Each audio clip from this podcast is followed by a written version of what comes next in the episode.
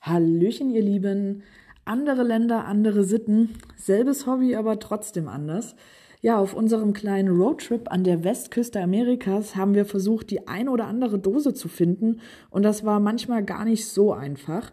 Denn oft befanden sich die Dosen gar nicht dort, wo man sie vermutete oder ich sag mal in den klassischen Verstecken, wie wir sie von uns hier aus Deutschland kennen.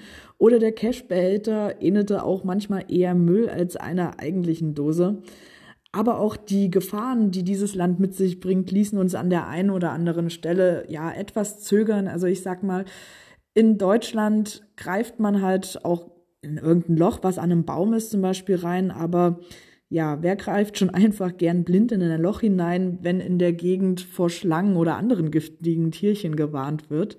Ja, also hier war eindeutig Umdenken nötig. Und außerdem fiel uns direkt auf, dass Amerikaner anscheinend Powertrail verrückt sind. Trails mit über 1000 Dosen sind hier keine Seltenheit.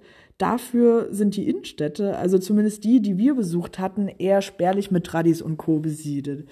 Hier halten Virtuals und Earth Caches die Fahne hoch, wo bei uns in Deutschland an Sehenswürdigkeiten mal irgendwie mindestens ein Tradidöslein versteckt ist, ziehen, ziehen hier ja eher die kleinen Geister, äh, die GC-Karte oder halt eben Earth Caches. Was aber eigentlich ganz witzig ist, nur für uns war es halt erstmal ungewohnt. Ja, und eine weitere Erkenntnis brachte uns auch ein kleines Event in San Francisco, bei dem wir mit einheimischen Geocachern im Anschluss noch ein paar gemeinsame Dosen suchten.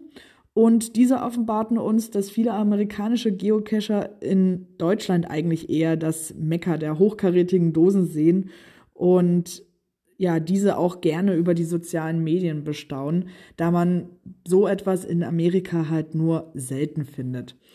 Ähm, ja, dazu sei gesagt, dass das natürlich alles persönliche Eindrücke sind und sicherlich auch nicht auf komplett Amerika sich beziehen lassen.